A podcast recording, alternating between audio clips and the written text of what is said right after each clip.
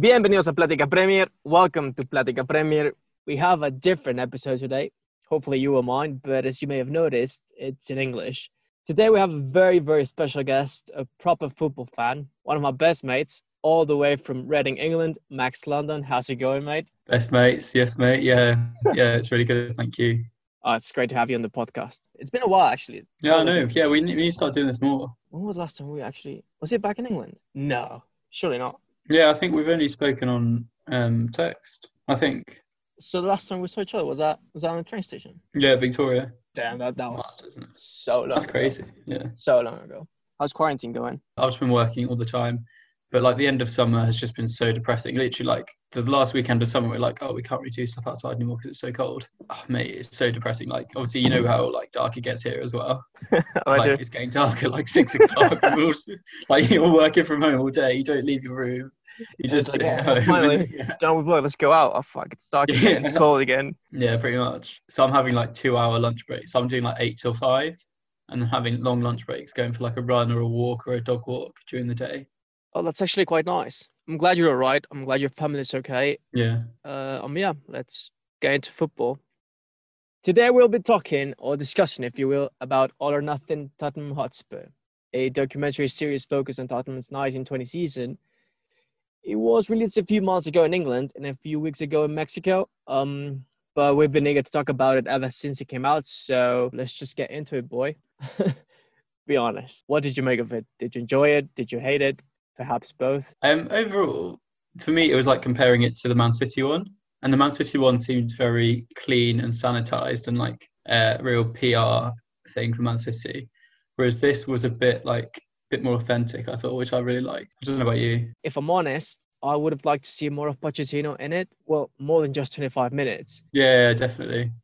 I don't know. I think he deserved at least one or two episodes, um, just to show where Spurs were before him and where Spurs are now. Yeah. It does feel a bit rushed, doesn't it? I mean, the first 25 minutes show the rise and the decline of Pochettino, and then that's just pretty much it. Here comes Mourinho. Yeah, Yeah, it's I a mean- shame as well because the first, like the early years under Poch are like sort of, especially like 15, 16 and 7, 16, 17, they came like third and second, didn't they? And they probably should have won the league both years. And that's when they really started to build that team. And they were actually like a really young, exciting team. Because we were in Hull, weren't we? Yeah, we were hot. You were like, oh, Tottenham are so nice. They're so good. They're just a good team. They're nice boys. Dele Yeah, and they played really attractive football. Yeah, they're really good. It's when they were pressing those as well, if you remember. Lot, lots of aggressive play, lots of naughty play. Yeah, it was really good. It is a bit unfortunate how it ended up. Mm. Don't get me wrong, though. I'm quite happy they got Mourinho. He feels like the perfect addition. I don't know Oh, yeah, if definitely. he would have had the same impact with Mauricio than he had with Mourinho. He's such a personality. He fits so well with the narrative of the documentary. It's Definitely. honestly He's like the star, isn't he? And I love that about him. I just Yeah. love it. Like he he's so like charismatic and he is brilliant. Like he's the best thing about it by far, isn't he? He definitely is, and he embraces it. The conversations he has with Dele, um, Kane, Rose, Dier, Eriksen are so special and so important for the narrative of the documentary. I'm sure that with Poch in charge, that would not have happened. Especially when Danny Rose goes to Mourinho's office and the first thing he says is, "What's the problem?" That was really good. I can't see that happening with Pochettino in charge. He's such like a like Yeah. a moody guy, Danny Rose. I love it. But yeah, that, that was such a good scene, and because it was just so like it was so aggressive, like passive aggressive as well, wasn't it? What's going on? What, what have you done? What am I doing? Yeah, yeah. But um, do you think we get the real Mourinho? As in, is he really himself during the documentary, or do you think he acted a bit um, nicer in front of the cameras? Um, I think he, yeah, I I think that charismatic side is probably quite true of him. If that makes sense, like it's probably a realistic projection of his personality. Something I found he's just so funny. A bit at Christmas when you know when his dog dies. I, I just want you to know I'm in a bad mood. I'm not angry at you. My dog died, and I'm deeply, deeply fucked. yeah, that's I know awful. it's, I mean, I don't know it's what I'm laughing. but it's but- so it's so funny just the way he delivered it. And then Kane goes, "What dog was he, Gaffer? Oh fucking hell, mate! He doesn't want to talk about it." I also love his probably says it like 50 or 60 times throughout the whole series. So he's just like, fucking hell, fucking hell, come on, fucking hell, fucking hell. it's the favorite word, isn't it? It's not just Mo. I think the assistant says it a lot as well. yeah, yeah. God, does it as well, yeah. they're fucking hell, fucking hell, fucking hell. It sounds a bit awkward at times, but I think it adds a bit of realism to it, doesn't it? Yeah. One thing I couldn't believe though was when Jose tells him they're too nice. Do you actually think they are? Oh yeah. Um, I used to have this sort of perception of some of the players, like Kane, Dier, Toby, Sissoko. Um, they didn't seem to be too nice, at least to me, if that makes sense. Yeah. They uh, they did seem to be proper cunts, or at least I saw them that way. Do you remember the game at um, Stamford Bridge where they lost the league and then Yeah, like Erik Lamela's like treading on people and like I think Moussa Dembele like poked someone in the eye or something. So I think they always had, especially in the early years under Poch, they were all like proper little snide, as Yeah. Jose would say, bastards. To be Yeah. honest, I don't like that side of him where I think he's a bit obsessed with like sort of what you said about needing to be obviously mean, yeah, and I don't think you need that to succeed. Or maybe you do. But I think he wants them to be like nasty, nasty. Well, I don't think you need. I think you can be sort of just like Just aggressive without yeah. being. Yeah, exactly. Yeah, it's quite interesting because when he says they need to be aggressive, they play against Wolves, yeah. and then in that same scene, he praises Matt Doherty. Fast forward to this season, and now he plays for Spurs. Yeah, yeah, I noticed that as well. Yeah, It's- I do agree, though. I don't think players have to be mean, you know, to succeed. Well, maybe he just said it to get a reaction out of them. Uh, I don't know, to be honest. yeah, and like Dele Alli as well. I feel like Dele Alli's always been a bit of a nasty guy because he was always getting like fights and stuff, wasn't it? And, and that's like a good thing about Dele Alli. There was the scene when he argues with Eric Dier. Yes, I really like that as well. Did you? I thought it was a bit childish, don't you think? Like the way he speaks or the way he um, uses his words, it sounds a bit as if he's blaming everyone else except him. I don't know. During that scene, he feels a bit like a spoiled kid to me. And Dier is just like, He's like, "Come on, bro, you want to go? You want to go?" I'm sure there were nastier fights, and they just showed us the small ones. The one between Hugo and Son. It feels like a proper fight, and I just want to see more of it. Maybe this is just me, but I just want to see everyone fighting. I thought the Wolves one was really good because the Dier and Alli one, and that's like one of my favorite Mourinho scenes because he's just lit, he's like sitting on Dele Alli's shoulder, sort of like absolutely loving it. Like he's just he's Yeah. watching the chaos unfold, and he's like, "Yes, yes, fight, pretties, fight." He's like so proud of them for hating each other. Um, I've read that due to some scenes not feeling natural, some journalists refuse to call this a proper or real documentary. They instead just say it's propaganda. Hmm. I can see where that comes from. Um, the way they show Daniel Levy being this amazing businessman and how the stadium is featured a lot. But um, do you agree with that? Probably less so compared to the Man City one, but more like Sunderland till I die. Yeah, seen that? That's like a proper like that's just shit, isn't it? Like everything goes wrong. It's really Yeah. badly managed. I don't know. If, maybe that was supposed to be PR and they just messed it up really badly. But that is just like that is like genuine chaos. But like yeah, there were some things that I thought were maybe they were definitely trying to present themselves as like a socially conscious business, weren't they? With like there were bits where they were trying to milk like really overemphasize the poverty in the local area Yeah. which there is, is like a very deprived area. But then I think they were trying to make out that Spurs were like this save, like saviors for it when they, for example, during COVID, they didn't offer to furlough the staff. Oh, it's No, they really? tried to furlough they the tried staff. it, but they so they didn't, tried to yeah. get the government to pay for the staff. And obviously, it's like a multi-million business. Yeah. And I think as well, similar to you know how Liverpool like knocked down a load of sta- loads of local houses to expand Anfield. Mhm. I think Spurs did similar, but some of it was corny as well. Obviously, it was really cheesy, but like you know when um Serge Aurier was in like the special needs school, that was really nice. I love when they show the players doing something else besides football. They just feel more approachable and like a actual human being. I'm sure Well- some of those kids are better right backs than him as well. Do you see when Mourinho was like, um, Serge, do you speak English? Do you speak English? Yeah, I'm afraid you're going to give a shit penalty. Um, I have a question. Do you feel Mo has lost his mojo a bit? Um, it's not him. He's probably still as good as he was, but everyone else has moved on. So what like do you mean? pressing and Oh, okay, yeah, like, yeah. I think his style's just a bit like pressing and um, tiki taka and short passing and yeah. What did you think about Mourinho? Then? Do you think he's finished? Um, to be honest, I just don't think he's as good as he used to be. For someone with his reputation or his stature as a manager, I think he should have done better. Yeah, I know injuries played a big part in it, but if we look back at those games, Tottenham didn't really play well, or not as well as a team challenging for top four should. But then again, maybe it's just Liverpool and City making everyone else look average. You having um unrealistic expectations of the way a club should play. Mm. But I do think he lost a bit. yeah. I agree with you. To be honest, I think he's just he's just lost a little bit, hasn't he? And like I think he'll probably say this season that I mean maybe I'm wrong and they might win the league. Like when, for example, when Klopp came in at Liverpool, the first half season, whatever, and it was a bit stop start, and literally next season like top four. And same with Pep at City, like he had one transitional season. And then bang, like won the league, won the league, and even like Pochettino at Spurs, he had a transitional season, and then top four straight away. Whereas I just, I don't know, I, I think it's just, it's not going to end well. I'd love it to. I think now because of Mourinho, like especially him not being at such a high level team, that him as an underdog is really good. It's like we've finally got him back from the dark side. If that makes sense. It's funny how some teams give some player managers a bad reputation. Speaking of reputation, do you feel different? Do you have a different opinion on someone after watching it?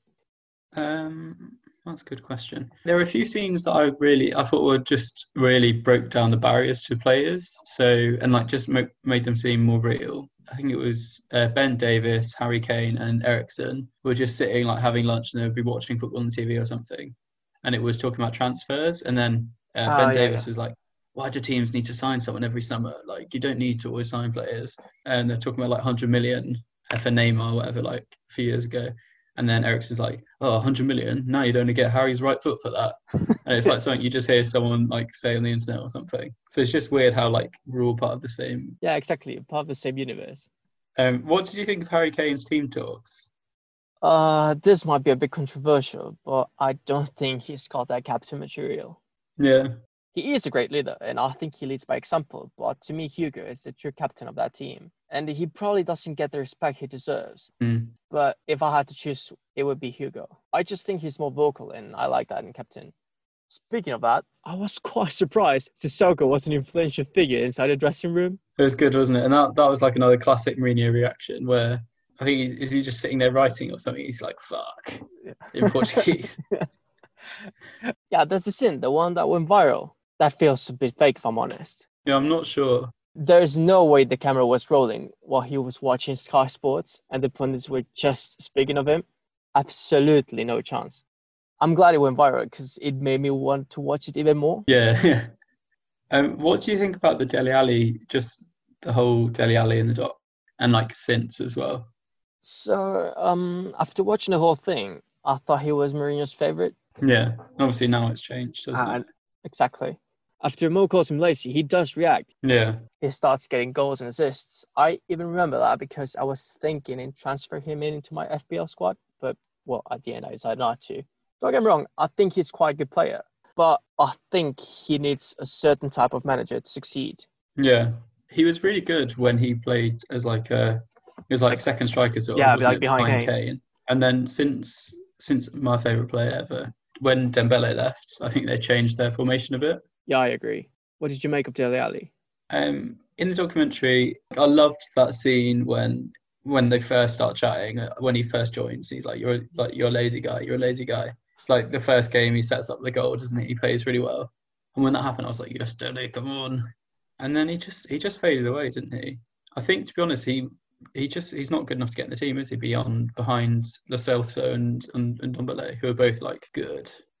And there was one more other thing that was really awkward with Dele Alli when um when Mourinho was like, Dele, I don't want to be your dad. And obviously, like, Dele Alli doesn't see his dad.